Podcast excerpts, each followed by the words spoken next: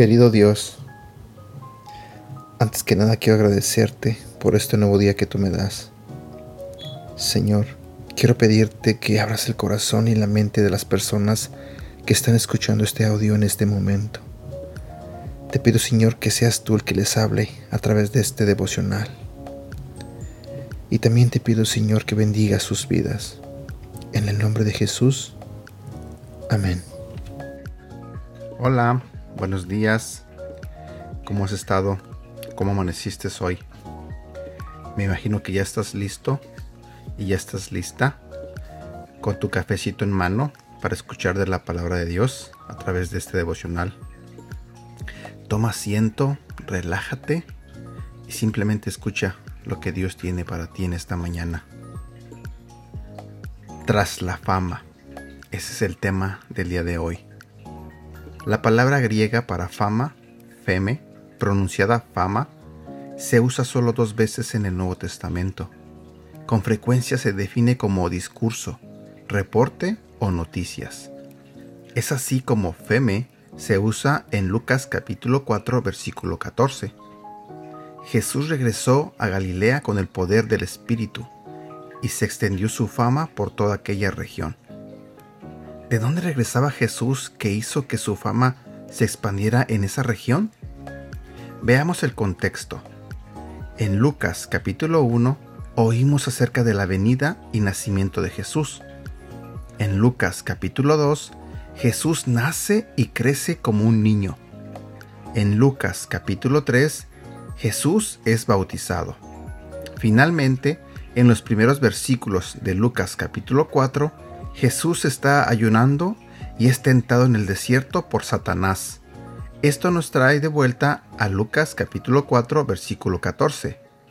Luego Jesús regresó a Galilea, lleno del poder del Espíritu Santo.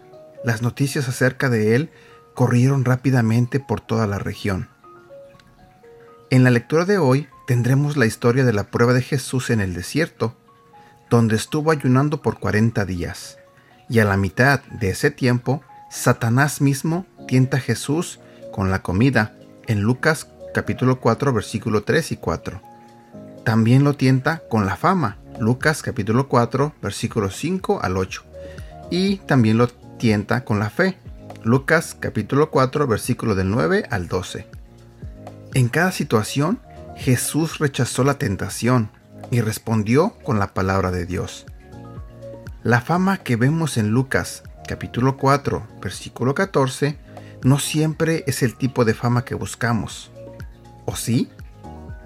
Tendemos a buscar el tipo de fama que Satanás le ofreció a Jesús en el desierto.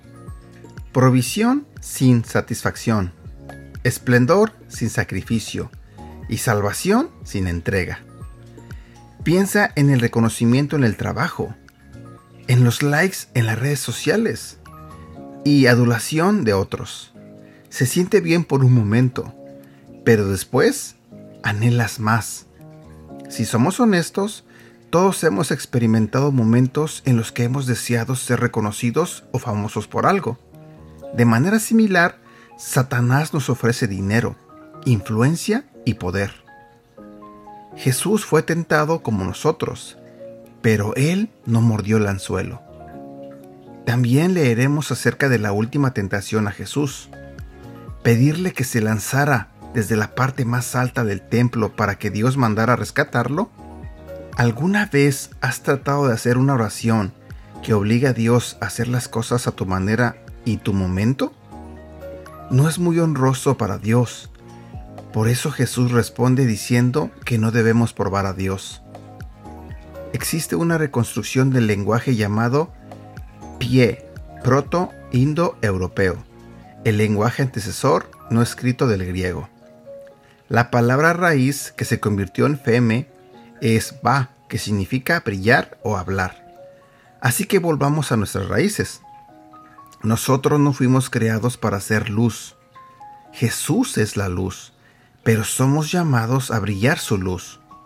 No somos la palabra. El Evangelio de San Juan dice que ese es Jesús, pero sí somos llamados a hablar al mundo su palabra. Ir tras la fama es ir tras algo que le pertenece a Él en lugar de ir a buscarlo a Él. Esa es la tentación más antigua. No caigas en ella. La próxima vez que te enfrentes con la tentación de la fama, haz lo que Jesús hizo. Brilla la luz de Dios al hablar sus palabras. Y cuando lo hagas, ocurre. En Lucas capítulo 4, versículo 14, nos dice que su fama se esparce por todos lados. Oración. Dios mío, déjame ver cómo por estar tratando de agradar, evito que tu luz brille. Quiero ir tras de ti con todo mi ser y con todo mi corazón. En el nombre de Jesús. Amén. El versículo que usaremos para recordar con el devocional de hoy se encuentra en Juan capítulo 8 versículo 12. Jesús volvió a hablarle a la gente. Yo soy la luz que alumbra a todos los que viven en este mundo. Síganme y no caminarán en la oscuridad, pues tendrán la luz que les da vida.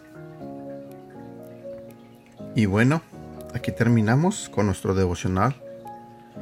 ¿Qué fue lo que más te gustó de este devocional? Compártelo en tus redes sociales. Te veo mañana con la continuación de esta serie de devocionales. Que tengas un bonito día. Que Dios te bendiga. Cuídate. Hasta la próxima.